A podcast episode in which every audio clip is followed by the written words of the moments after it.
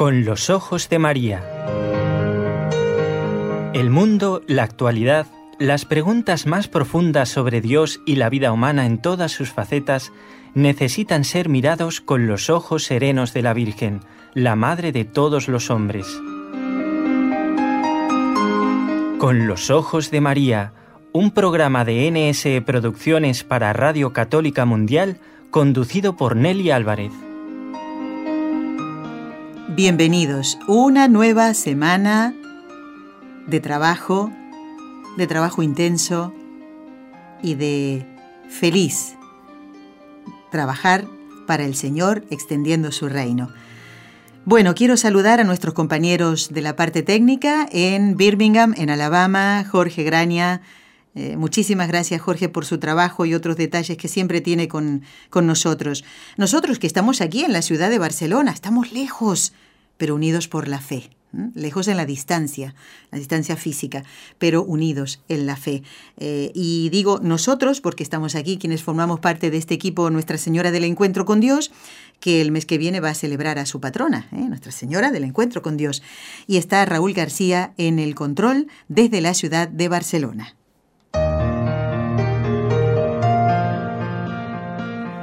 Y quiero saludar ya a nuestro invitado de hoy, que ustedes seguro que recuerdan que dijimos la semana pasada que hoy iba a estar con nosotros el padre Jorge López Teulón, que como está en, Toledo, ¿Verdad, padre? Le tengo que decir buenas tardes. Buenas tardes, sí.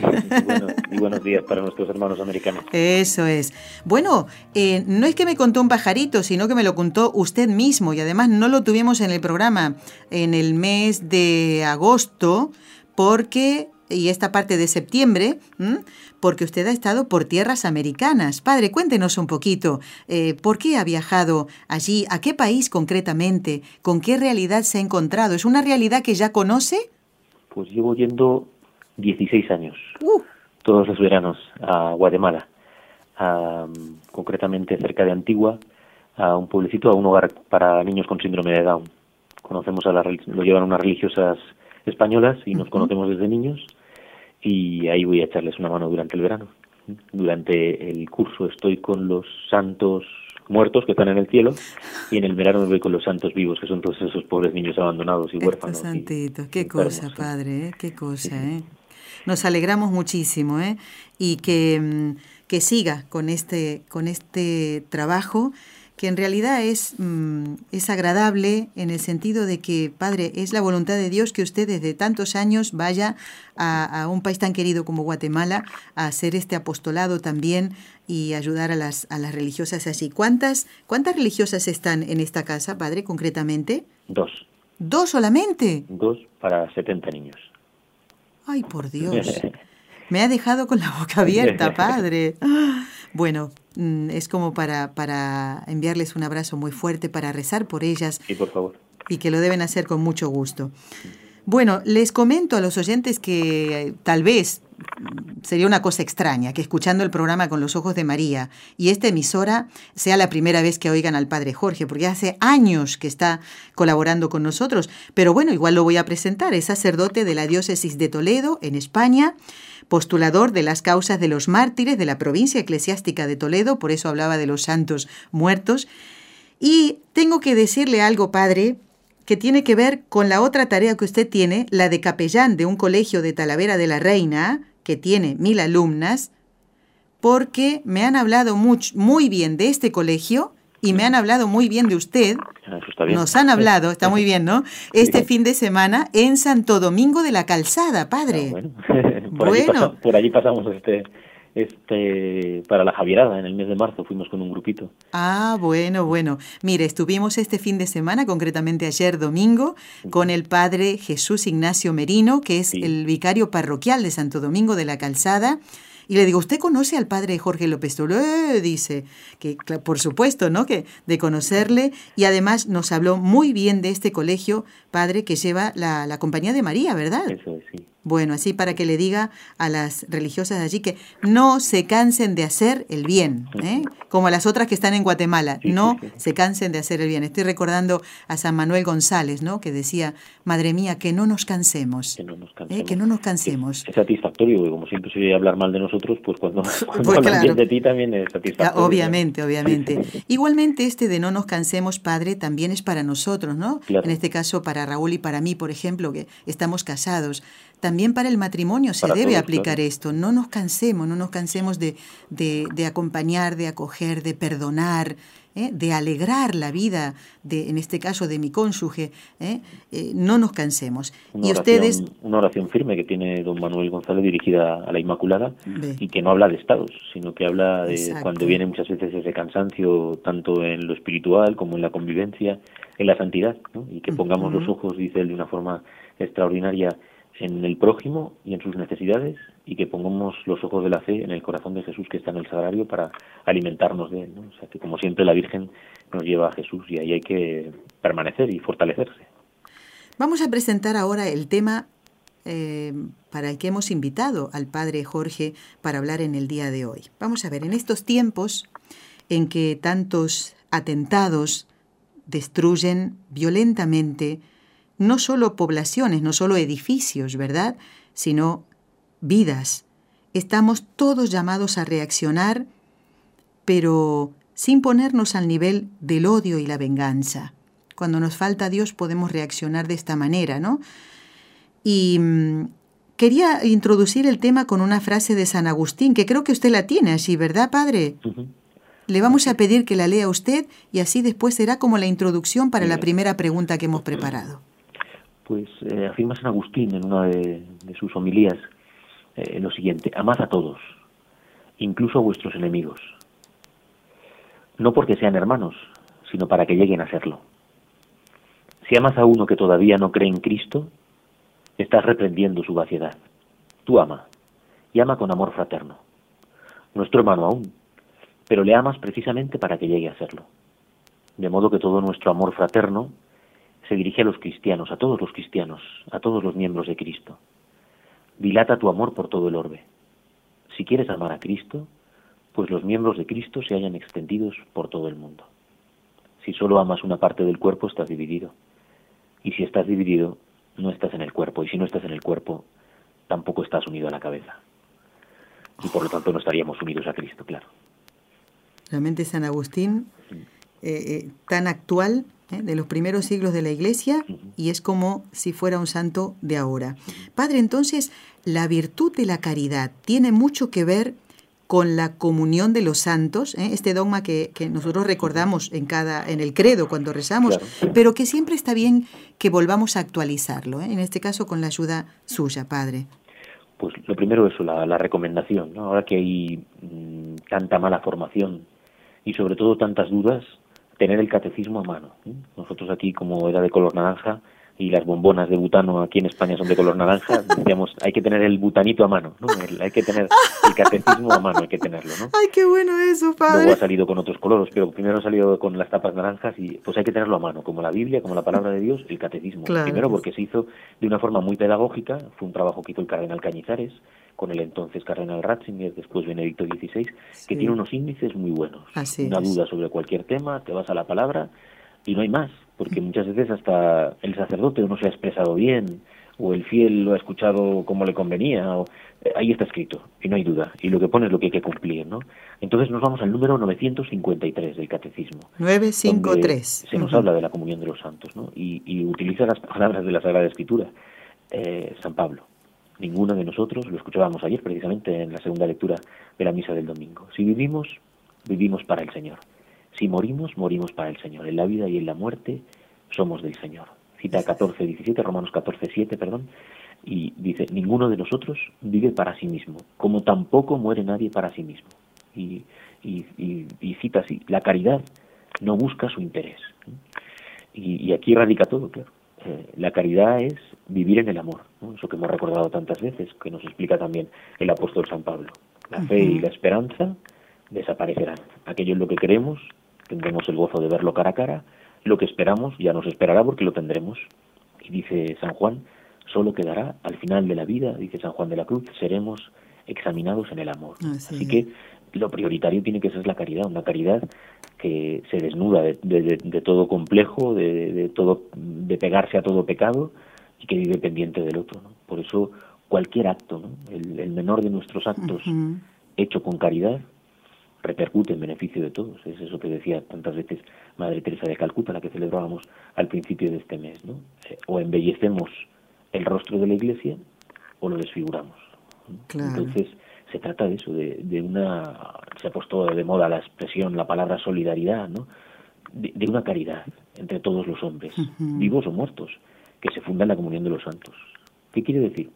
También con el purgatorio, pidiendo por las almas del purgatorio, pero con los santos, con los muertos, porque están en la vida eterna. De eso también hemos hablado en otras ocasiones, que no tienen que estar en los altares canonizados, pero que yo sé que mi padre, que mi madre se ha preparado, ha muerto con los sacramentos, ha reconocido sus pecados, le ha pedido perdón a Dios, ha recibido la comunión antes o después de su muerte, antes de que llegara el, momento de la enfermedad o, o, ya en los últimos momentos, ha recibido la absolución de sus pecados, ha recibido eh, el sacramento de la unción de enfermos, cierra los ojos, yo tengo un convencimiento de que esa persona se salva. Se salvado, claro. Dios sabrá y el purgatorio que se necesita o no. Pero eso, eh, también tenemos mucha seguridad de muchas personas que han vivido con nosotros, que se han ido al cielo. Entonces, eh, los que están en el cielo, pero para los que están aquí en la tierra, ¿no? Como decíamos con la anécdota esa siempre, las flores, las flores en vida, ¿no? un abuelo que, que está contemplando la escena de un señor en el pueblo pues que ha maltratado a su esposa y oh. que le ha incluso pues dado mala vida le ha dado malos tratos le, ha, pegado incluso no y en el pueblo se sabía no y ya muerta la mujer pues el esposo todos los días iba al cementerio a llevar las flores y el anciano que veía aquella escena desde otro punto del pueblo pues decía las flores las flores en vida. La caridad hay que hacerla en vida. Mientras estamos vivos, podemos hacer todo el bien que esté en nuestras manos. A veces por trabajo, por horarios, o, pues no tenemos tampoco libertad, ¿no? Pero muchas veces tenemos más de la que pensamos para hacer mucho bien y no lo hacemos. Así es. Padre, esta mañana me tocó estar en, un, en una consulta médica y me encontré con una abuelita de 90 años y me explicaba cómo ella se sentía cada vez que iba a visitar a este doctor, que justamente es el mío, y que tiene unas, unas delicadezas para con los pacientes, y ella me decía con una alegría, si él no está, dice, yo me voy, ¿eh? Me voy, porque yo quiero que me atienda él. ¿Sabe por qué?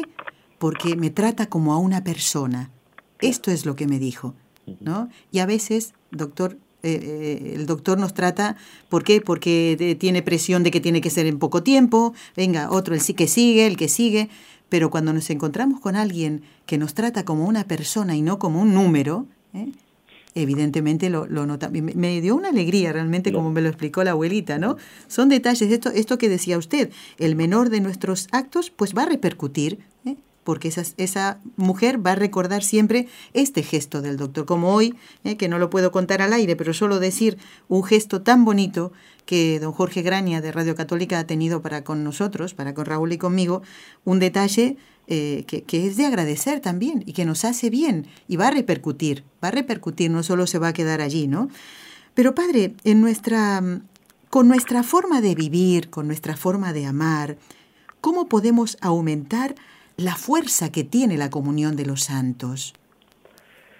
Mm, son citas de Madre Teresa de Calcuta, ¿no? Y yo iba a decir ahora, apuntando lo que decías, que todo empieza en la casa, todo empieza en la educación de los niños. Eh, precisamente en el colegio donde estudié capellán, la fundadora de, la congregación de la Orden es Santa Juana del Estonac, y Santa Juana del Estonac decía, educad a las niñas y educaréis a las familias a las familias que vendrán de esas niñas. Es una, es una cosa lógica, ¿no?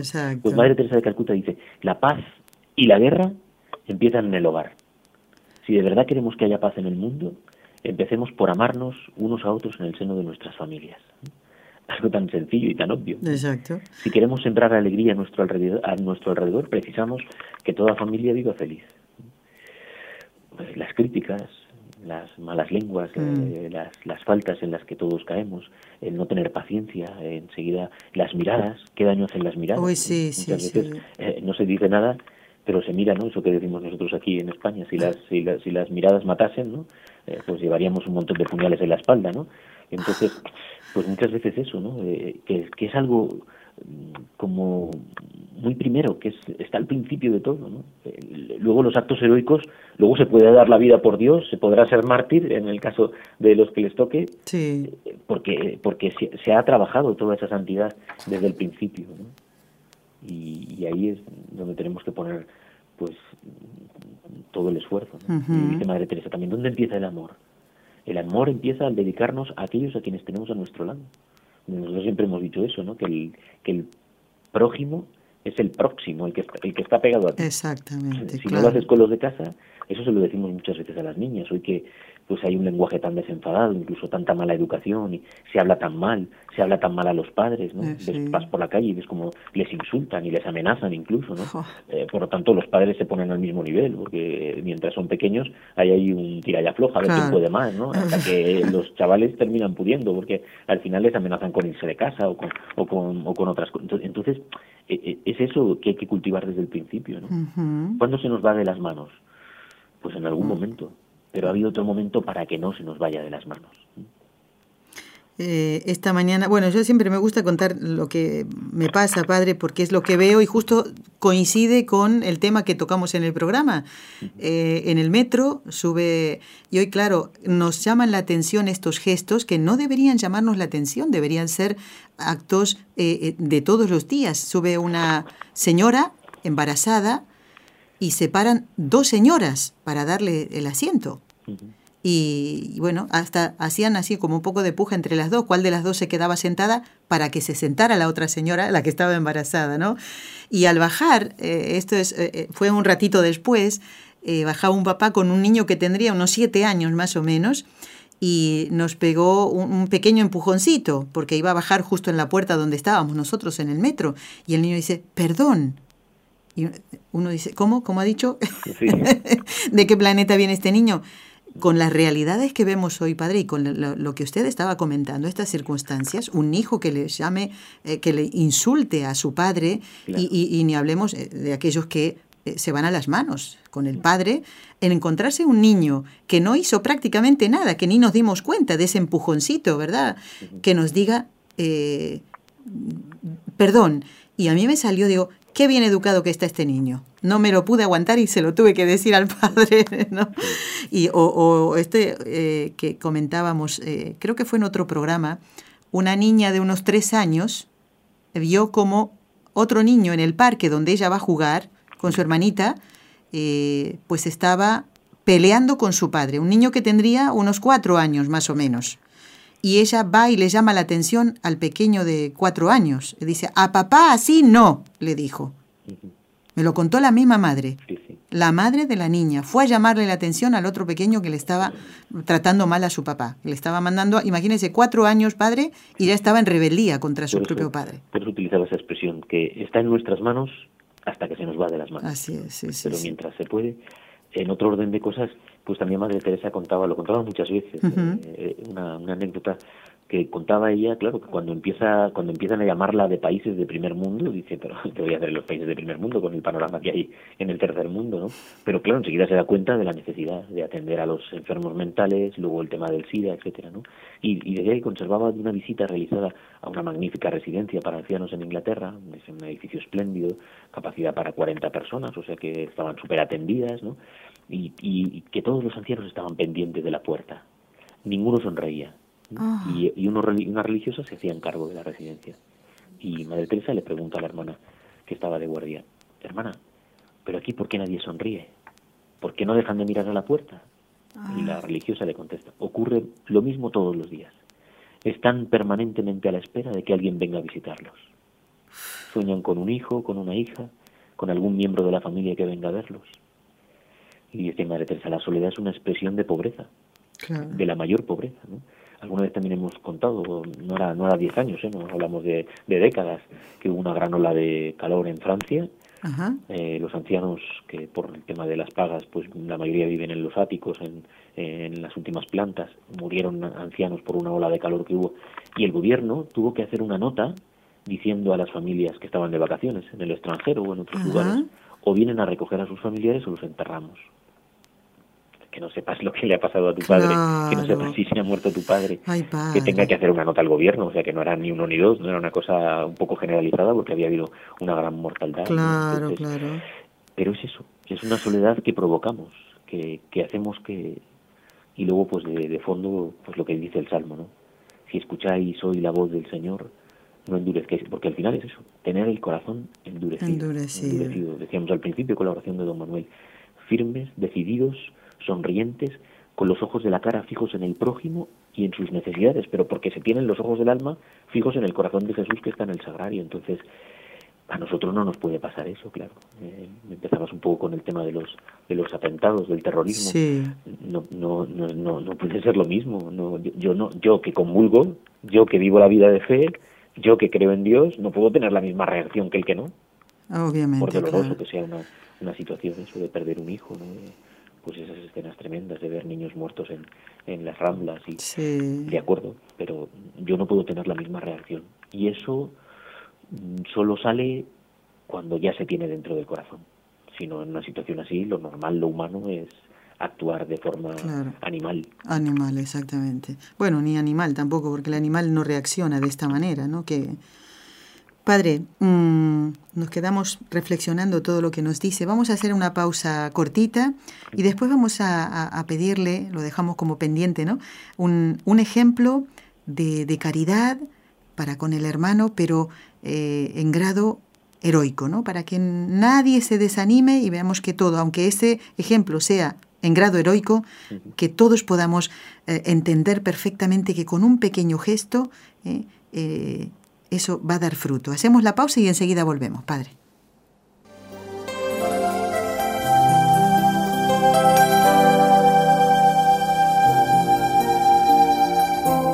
Estás escuchando en Radio Católica Mundial el programa Con los Ojos de María, en vivo y en directo presentado por el equipo Nuestra Señora del Encuentro con Dios desde Barcelona.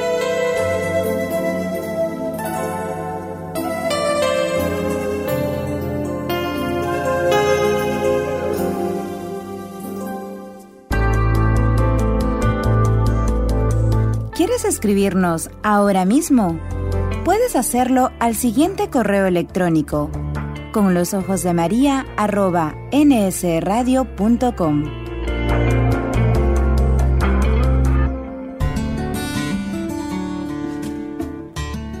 Intención de oración del Papa Francisco para el mes de septiembre. Por nuestras parroquias, para que animadas por un espíritu misionero, sean lugares de transmisión de la fe y testimonio de la caridad.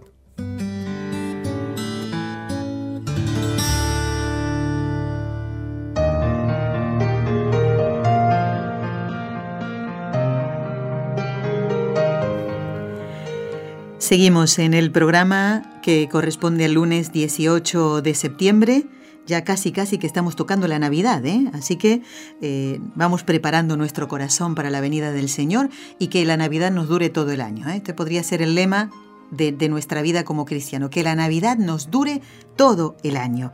Estamos en compañía de todos los oyentes, de nuestros compañeros de trabajo y del padre Jorge López Teulón, que como dije antes es sacerdote de la diócesis de Toledo. Estamos hablando de la comunión de los santos, cómo podemos nosotros cambiar el mundo, padre, porque siempre oímos eso, uy, antes no sé qué, antes era mejor, esto va para más. Pero es que si fuera así, pues como decimos, no para en el mundo, me bajo y ahí se quedan todos pero esta no debe ser la actitud del cristiano, porque si no, ¿eh? ahí hay algo que no está bien. Bueno, una aportación a lo que decías, una frase que hay, una frase hecha que hay que es muy bonita. Cada vez que el sacerdote celebra la Eucaristía es Navidad. Así que oh. asistimos, a ese nacimiento de Cristo y a esa, y esa crucifixión en cada Eucaristía. Así es. Pues, ahora, pues, vamos... Está claro eso, o hay una entrega por actos sabidas, o sea, no puede llegar al, final de la semana, no puede llegar al final del mes y decir, ¿habré hecho yo alguna obra de caridad? Y tener que pensarlo. Tiene que ser al revés, o sea, no hay ni que pensarlo porque las hemos hecho todos los días. Eso es. Y, y, es, algo que tenemos que construir, claro. al principio sí que es verdad que habrá que pensar de qué manera eh, en, en algún apostolado, pero desde, como decíamos antes, en casa hasta situaciones que a veces pues nos podemos ver envueltos en ellas y, y tenemos que dar una respuesta pues no podemos dejar de animarnos por lo que hicieron los santos, ¿no? Y por eso muchas veces, bueno, yo que, que, trabajo en ello, que, me he especializado en, las vidas de todos estos mártires de, de, nuestra persecución religiosa, pues eso, cuando, cuando ves, el argumento es al revés. Si ellos, en una situación absolutamente extraordinaria, difícil de persecución, de angustia, de muerte, eh, fueron fieles hasta el final, ¿cómo no vamos a hacerlo nosotros que no tenemos esas complicaciones? Porque hemos hablado muchas veces, incluso aquí eh, en España, en, la patria madre, como llaman nuestros hermanos americanos, pues eh, la situación religiosa y social que se está de acuerdo pero no era ni mucho menos, aunque tenga parecido con alguna cosa de lo que ellos pasaron.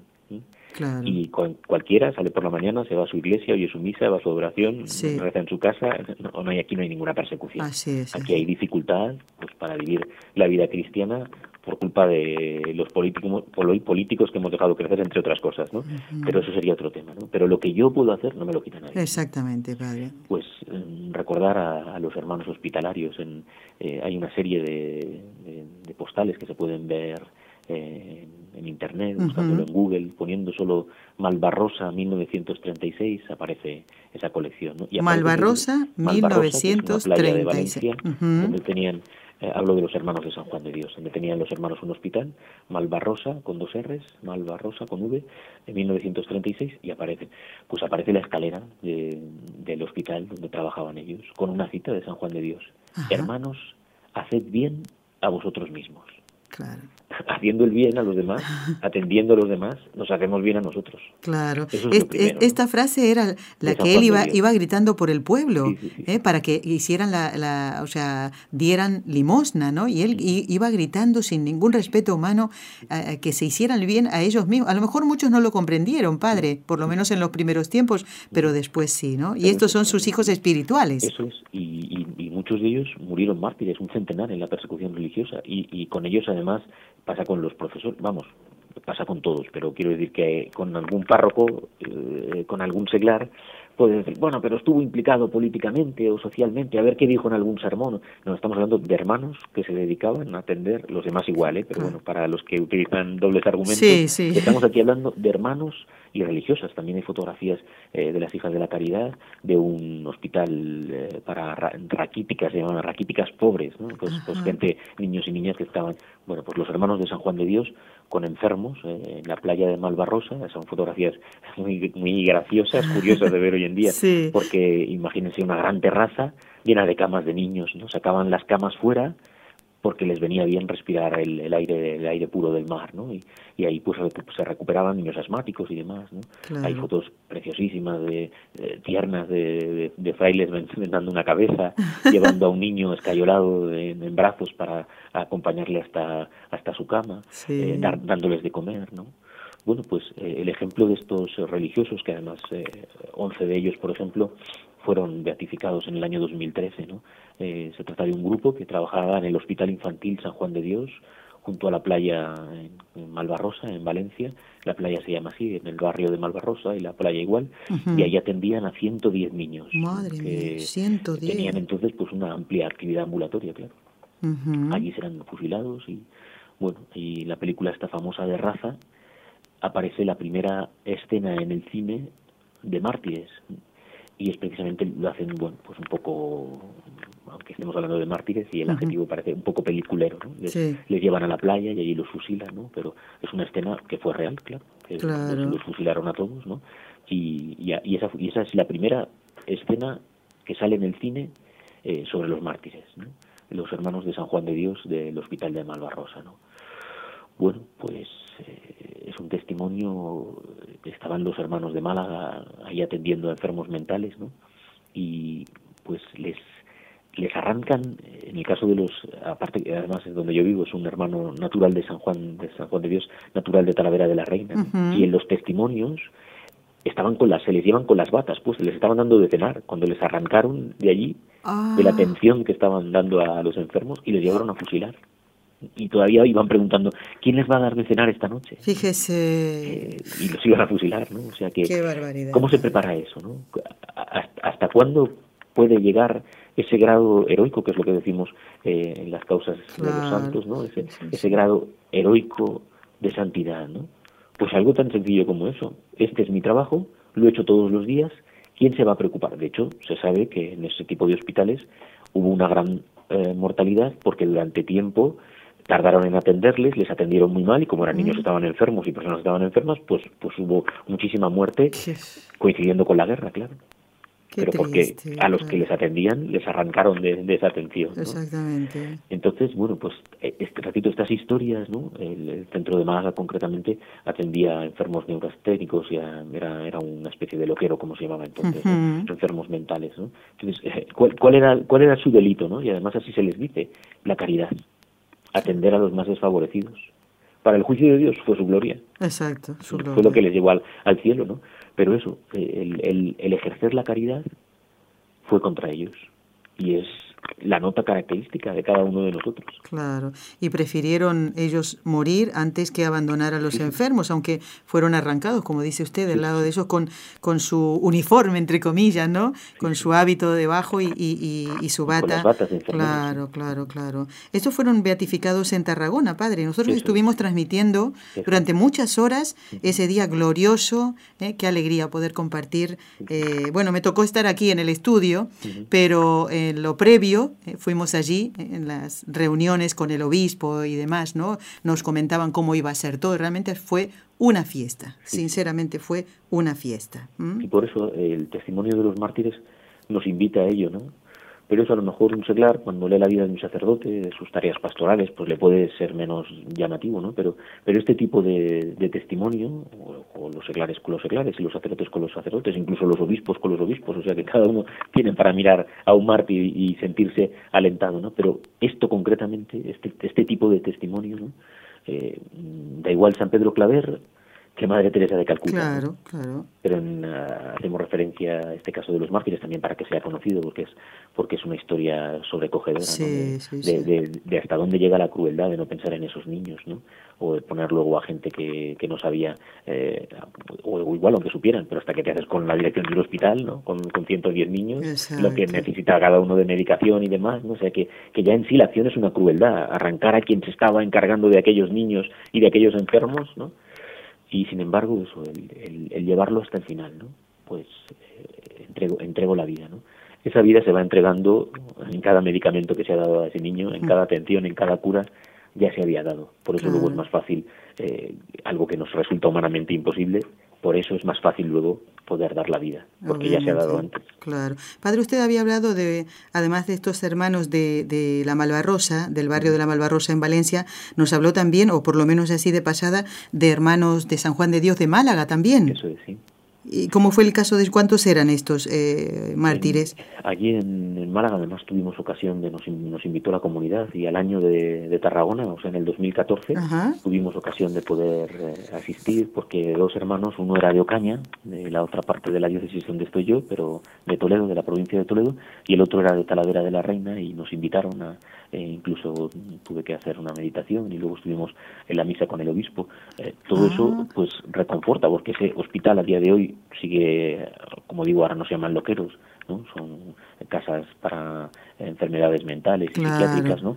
pero sigue atendiendo eh, a los mismos enfermos y sigue siendo regida por los hermanos de San Juan de Dios, ¿no? con lo cual es un gozo porque muchas de esas otras casas desaparecieron, ¿no?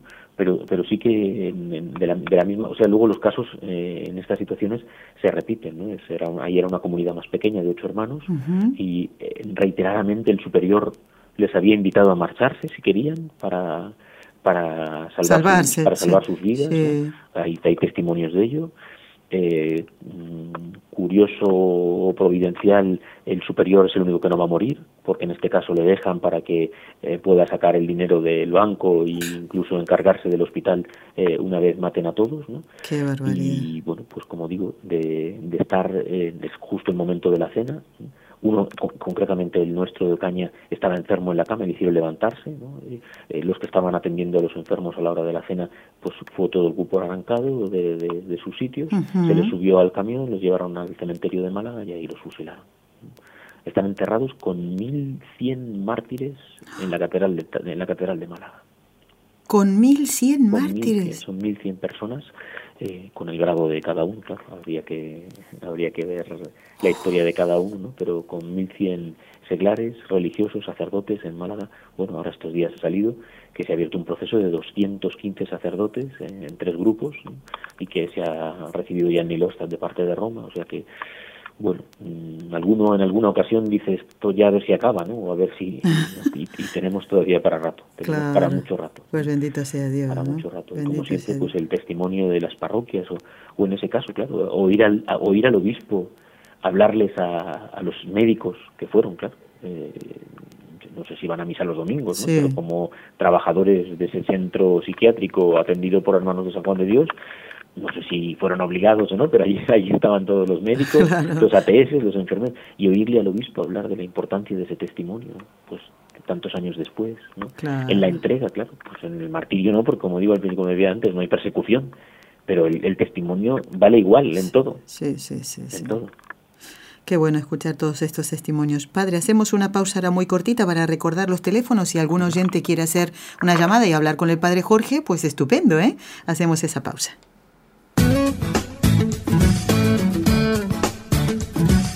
Si deseas participar en vivo en el programa Con los Ojos de María en Radio Católica Mundial, marca el siguiente número de teléfono 1866-398-6377 si llamas desde Estados Unidos o Puerto Rico.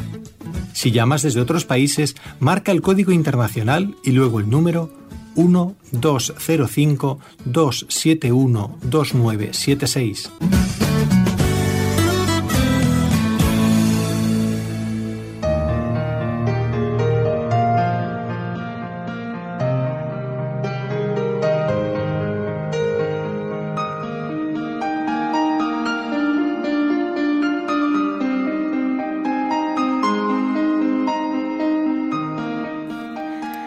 Bueno, el padre Jorge López Teulón nos está hablando de ejemplos de, personas que se dan, ¿eh? se dan, se dan a los demás y, el Señor les pide eh, morir, que entreguen la vida en el, lo máximo que se puede pensar, ¿no? Pero cada día, con, como decía el padre Jorge, con esos medicamentos que daban a esos niños enfermos, también se estaban dando. Padre, una de esas fotografías en estos días, a ver si lo podemos hacer hoy o este martes, vamos a poner una fotografía de las que eh, usted hablaba antes eh, en Facebook, en nuestro Facebook, en el DNSE y mm, usted ya sabe cuál es, así que nos explica un momentito eh, qué es lo que van a ver nuestros oyentes en Facebook, eh, hablando de, estos casos heroicos. ¿A quiénes van a ver en esa fotografía que vamos a publicar? Pues una, una estampa preciosísima. lo primero, pues lo contrario de lo que se nos vende muchas veces, ¿no? De esos religiosos que abusan y de esos religiosos que se aprovechan y de esa infancia corrompida y de pues todo lo contrario. A dos hombres robustos, tienen rostro de ser de campo, eh, luego eso es un estudio que hay hecho y que se tendría que conocer sobre cómo los mártires no eran de clases pudientes, ni mucho menos, algo que, como si fuese ser malo de clase pudiente, pero algo que se achacaba por parte del comunismo. La mayoría venían del campo, eran de familias trabajadoras, de familias numerosas, que, que llamados por el Señor se entregaban, y se eso a dos hermanos de San Juan de Dios, con sus hábitos y a un grupito de niños, todos con, bueno, con su aspecto más o menos sonriente y alegre, contemplando lo raro que para entonces sería también hacer una fotografía, ¿no? contemplando al mismo fotógrafo asombrados, ¿no? Y a uno de ellos, pues con una cuchara dándole de, de comer, dándole, dándole la cena. Otro tiene un mendrugo de pan en la mano, el otro que está en brazos del otro hermano se lo está comiendo, ¿no? Y el que está en el centro mira con una cara de pillo, como digo, ya, supongo que llamado por, por lo por la novedad de las fotografías, ¿no? Y el y el pobre quinto que solo se le ve la cabeza rapada, ¿no? Como les tendrían para evitar piojos. Y Exactamente, sí, sí, sí. Seguro que alguno dirá, mira cómo les tenían, como si estuvieran en la cárcel. Ay, ay, ay, bueno. Mire, no, le hacemos ni caso a eso que dicen eso. Pues me pareció bien ponerlo, ¿no? Recordaba que, que uno de los eh, de los mártires le pusieron un cartel en, en, el, en, el, cadáver cuando lo mataron junto a él apareció un cartel y le pusieron un cartel que ponía por fraile Le mataron por fraile. Ay, señor, fíjese. Pues esa, como decía, esa, esa es su gloria. Esa fue su condena y esa fue su gloria. Su gloria, claro, claro. De los cadáveres abandonados, con nombre y apellido, ¿eh? escritos de cada uno de ellos, pues con un cartel le ponía por fraile. hemos matado por fraile. Y lo que se ve es lo contrario, ¿no? La misma estampa, la misma postal, que es un, como digo, un conjunto de postales que se puede ver, hay otras en donde aparecen, pues eso, en atención con, con el médico, ellos con una libreta apuntando lo que el médico les está diciendo, pues para atenderles, eh, a un grupo en la capilla, a otro grupo en clase, ¿no? Y como digo, también se, le, se ve también a uno más mayor con su bata de enfermero todo robusto y todo todo serio, muy puesto en el papel, ¿no? Ya digo que me imagino que también por las fotos, ¿no? Y un grupito de, de niños todos con muletas y que se están dejando vendar por él, ¿no? Entonces, bueno, pues eh, la ternura de esa entrega, claro. Sí, sí, sí. que luego eso, nada más eh, se nos representa lo negativo, ¿no? Y, y ahí hay muchas horas de darse. Esos hermanos, eh, el hermano de Ocaña, por ejemplo, había hecho en América, había, no recuerdo ahora si fue en Colombia eh, o en Uruguay, no recuerdo dónde estuvo, vino condecorado por el gobierno, porque creó las escuelas de enfermería ahí en, ese país. Claro, es que ahora hemos nacido con todo hecho, con la seguridad social y con los hospitales y con todo. Pero el hermano eh, San Juan de Dios es el primero, el que tiene la lucidez cuando él le, pasan por loco y le meten en el hospital, en, en, donde le metieran, de darse cuenta que los enfermos tienen que estar separados, que no podía estar una parturienta con un, con un eh, infeccioso y con un enfermo mental, ¿no? Pero, pero eso lo hace San Juan de Dios y a veces eh, Madre Teresa, eh, lo hemos reivindicado muchas veces, es la primera que atiende a los enfermos de SIDA, cuando las familias les echan de casa y cuando, entonces, esa caridad se ha hecho carne, se ha, se ha hecho vida en estos santos, ¿no? Y nos invitan a nosotros a, hacerlo. Por eso, cuando estamos hablando de una discusión en casa, cuando estamos hablando de mm. llevarnos mal con alguna persona, estas historias, estos testimonios nos dejan en vergüenza. Obviamente, obviamente. Conozcamos estos testimonios y, mm, a ver, cómo digo, a ver si lo podemos poner hoy o mañana, esta fotografía tan tierna eh, que el padre Jorge López Tablón nos acaba de describir. Yo cuando la vi, padre, dije, esto hay que ponerlo para que lo vean todos, ¿eh? y ahí reflejan ese darse del que venimos hablando. Padre, entre nuestros hermanos cristianos perseguidos, pero los de hoy, ¿eh? los de este siglo XXI, ¿no es verdad que se están dando también a conocer eh, eh, casos similares de, heroísmo. ¿eh? Según lo que nos ha explicado, esta fuerza de la caridad influye en todo el cuerpo de la Iglesia. Claro. Y eso a veces nos cuesta como verlo, ¿no? Y es muy importante. Yo he tenido a, mi alrededor, en el colegio, en otro convento de clausura al que voy a darles los retiros, a las niñas, en la congregación, pues hemos estado rezando todos estos 18 meses por el padre Tom, ¿no? Eh, por ah. este salesiano que acaba de ser liberado. Entonces, que salga él y que diga cuánto he echado de menos celebrar la Eucaristía. No tienes otra cosa que decir, no, no, no, no vas a hablar de lo malos que lo malos que han sido y lo mal que te han cuánto he necesitado celebrar la Eucaristía. Mm. Y el pobre se echa a llorar recordando los cadáveres, los cuerpos, porque pues lo vería desde donde estaba cuando le sacaron ¿no? Eh, los cuerpos de las de las mártires, de, de las hermanas de Madre Teresa de, Calcuta y en el bien del asesinado, aquellas cuatro religiosas, ¿no? O sea que, que, que, que, claro que sigue existiendo eso. Hoy mismo ha sido, se daba la noticia de que han liberado, bueno, que se ha escapado, un sacerdote filipino, eh, que le llaman Teresito, un, filipino que tiene más pinta de, de chinos y se llama Hoy mismo le, ha salido la noticia, le mantenían cautivo desde mayo, ese perdón que se, ese perdón que se da, ¿no? Esa, y, y, ese, y ese cuerpo que se duele, y nosotros tenemos que estar pendientes de eso. Al padre Tom le podían haber matado, igual que le han librado, le podían haber matado. Así es, padre, así El pobre, cuando sale en uno de los vídeos, eh, le pide clemencia al Papa, el que sabe los contactos que habrá habido por detrás y, si han conseguido liberarle desde Roma. Yo tampoco sé lo que ha pasado, ¿no? Pero el caso es que eh, mientras todo eso, eh, yo se lo digo, eso mm, se, se, lo contamos en, en, los conventos de clausura, ¿no? Si, si nos llegase una carta de, de un, sacerdote chino que se ha pasado 20 años y dándole las gracias a esta hermana concreta porque sabe que ha rezado por casos, sería satisfactorio, ¿no? Lo siguiente, lo siguiente ¿no? Sería súper agradable, ¿no? pero, pero aunque no sea así, en el silencio de nuestra oración, de nuestros sacrificios, de nuestra entrega, de nuestra caridad, que es de lo que estamos hablando, yo todo eso lo tengo que ofrecer por esa iglesia que sufre, por esos mártires que además con su martirio y con su sacrificio nos están eh, dando vida a nosotros. ¿no? El, domingo lo escuchábamos en el Evangelio, cuando Pedro, hasta cuántas veces tengo que perdonar. ¿no? Igual publicábamos esa fotografía de Juan Pablo II con Ali acá. Claro, pues para la foto es muy bonita, pero ese señor le ha intentado matar a este otro, le ha intentado quitar la vida. Y nunca le pidió perdón. Eh, eh, pero, pero eso, la acción tuya, ¿no? El otro, pues, si no quiere pedir perdón, pero, porque muchas veces es que no me va a perdonar, tú perdona, que tú eres quien tiene que perdonar, el otro se confiesa de sus pecados, no de los tuyos, ¿no? Pero por eso que luego no es una foto. Eh, tener delante a la persona que ha querido matarte no, es cualquier cosa, ¿no? ¿no? es una fotografía, ¿no? Y los santos nos hablan de eso. Los, los santos nos hablan de eso. Y, y ahora, pues, claro, mm, el padre Tom es un santo, bueno, de momento ha sido un mártir. Claro, un confesor de la fe, un confesor de la fe, ¿no? no ha renegado de Cristo. Claro. Y, eso, y lo, y lo primero que declara es la necesidad de celebrar la Eucaristía, no haber podido celebrar la Eucaristía, ¿no? O sea que esos testimonios nos tienen que seguir alentando. Vuelvo a repetir el mismo argumento. Nosotros, ¿de qué nos quejamos? ¿De, qué nos quejamos?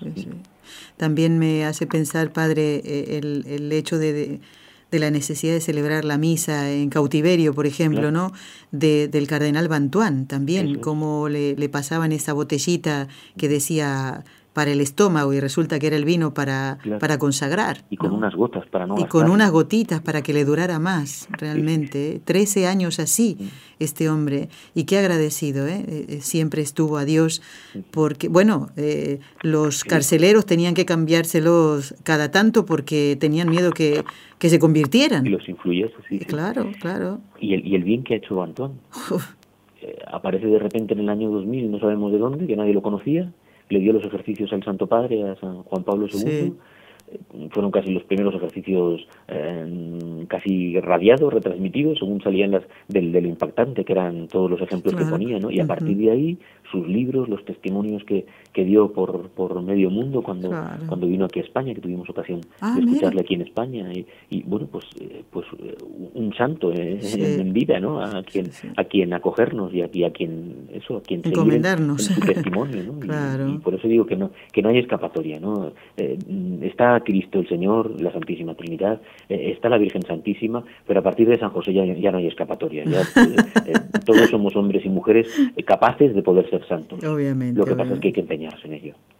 Les invitamos a leer el libro del cardenal Bantuán, uno de ellos, Cinco panes y dos peces. Después había otro que hablaba de la esperanza, ahora no lo tengo presente el nombre, pero este, Cinco panes y dos peces, les invito a, leerlo. Padre, ha llegado el momento de rezar las tres Ave Marías. Y mm, antes usted decía eh, cómo se dan a conocernos estos malos ejemplos de, religiosos y sacerdotes que han abusado de niños y, qué poco se habla de aquellos que hacen el bien, que son los más.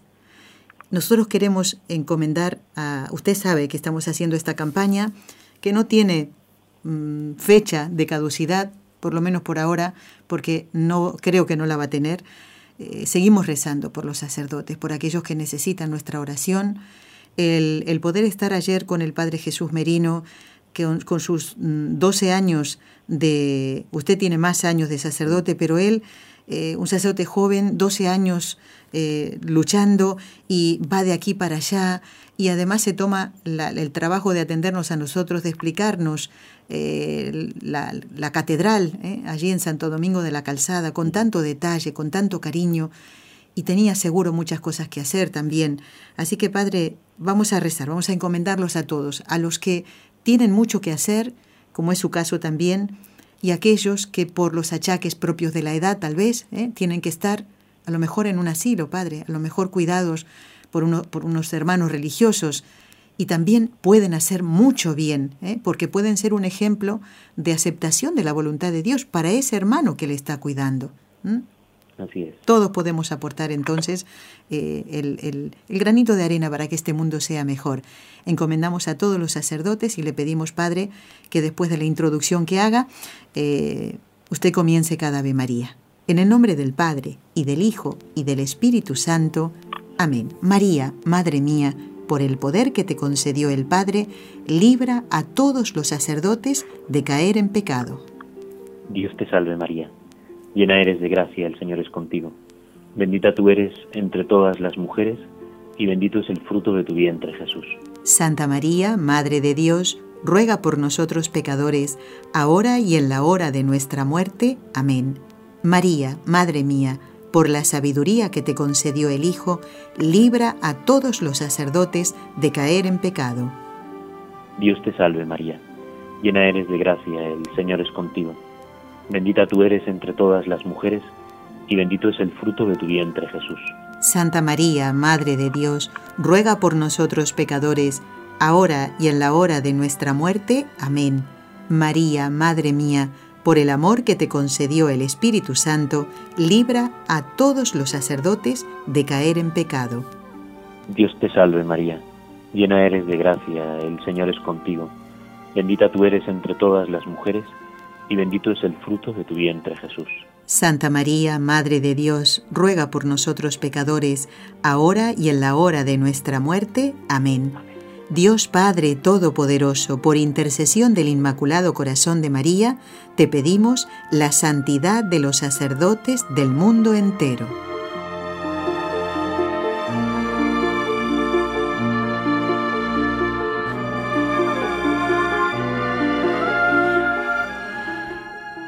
Ya estamos llegando al final del programa, pero no quería dejar de preguntarle al Padre, en este viaje a Guatemala, Padre, y en los anteriores de estos, de estos años, ¿cuántos? No muchos, en los que ha viajado a Guatemala, también habrá visto muchos actos, tal vez pequeños, pero que son vistos por el Señor. A lo mejor no los veía nadie ¿eh? de estas religiosas que cuidan a estos niños ¿eh? enfermos en Guatemala. ¿Recuerda alguno concretamente? Tal vez le sorprenda con esta pregunta porque no se lo había no le había dicho que él se lo iba a preguntar, padre. Pues los momentos más duros, que son los ah. de la muerte, porque claro, bueno, no es ahora para analizar, porque daría para otro programa, ¿no? Pero ha salido también esa noticia, que ya es la segunda vez, ahora en Escocia, de unas religiosas con no sé cuántos eh, cientos de niños eh, enterrados en sus, en sus patios, pues la mortalidad que ha habido en todas las casas en Europa, eh, estamos hablando de hace décadas y décadas, ¿no? Y ahora como si ellas fueran asesinas, que ellas tienen sus nombres, los de los cuidadores también, pero los niños sin nombres, pero si son niños que los dejan en las puertas, medio muertos, y los mm. momentos más difíciles pues han sido los de la muerte, claro. seis o siete muchachos que se han ido muriendo a lo largo de estos años y como ellas han trabajado, les han traído aquí a hospitales a España a operarles, han ah. vuelto otra vez con ellos, les han estado medicando, pero claro, pues esos son niños muy enfermos, eh, empezando por los que tienen síndrome de Down. Cuando fuimos a un congreso aquí en Córdoba hace muchos años, eh, aquí se está luchando porque el síndrome de Down vaya a la universidad, que ya va allí porque lleguen a una edad normal, de 10, 12 años y puedan esos momentos de, la muerte son muy dolorosos porque ellos son ellas son sus madres sus mamás. son niños que hay un niño que le llaman Marcelino como Marcelino Panivino porque lo dejaron a la puerta como en la película. En la puerta lo dejaron y se fueron entonces eh, toda esa tensión sin horas como madres, pero claro, ser madre de 70 criaturas es más complicado, ¿no? La entrega.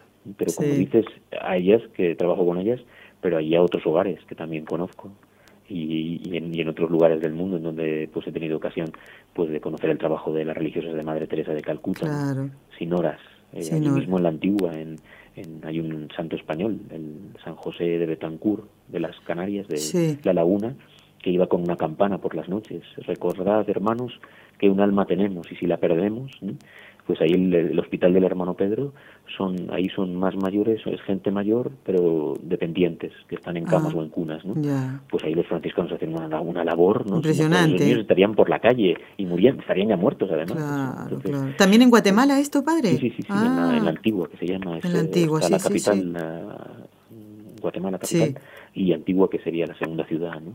Pues ahí hay este hospital, claro, son zonas céntricas para recoger a toda esa población, ¿no? Con cientos de enfermos, ¿no? Y ahí están los franciscanos, ¿no? O sea que en obras grandes y en obras pequeñas, en pequeños comedores, cuántos comedores hay llevados por religiosos para dar de comer, ¿no? O sea que, y esa mano que se alarga, pues uno se sigue asombrando, ¿no? De cómo Dios da la fuerza para seguir ahí al pie del cañón y, servir a los pobres. Muy bien. De eso no se habla nunca. Eso. Padre, en 30 segundos su bendición para todos eh, quienes formamos este equipo y para nuestros queridos oyentes que le han prestado seguro mucha atención en el programa de hoy. Pues a todos, ya lo he dicho otras veces, eso de que la bendición llegue hasta América es una cosa. he celebrado misa para toda España, ¿no? Pero que la bendición llegue hasta América, ¿no?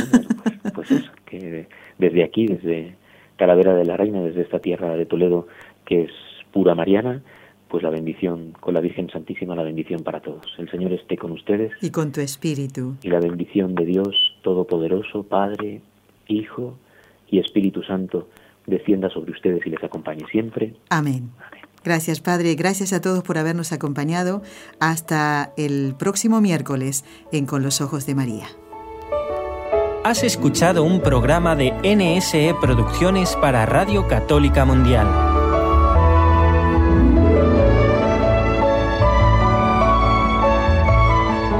¿Quieres conocernos? Escríbenos al correo electrónico con los ojos de María arroba nsradio.com.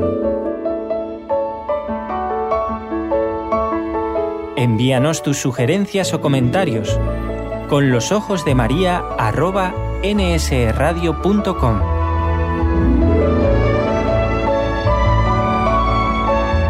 Te esperamos.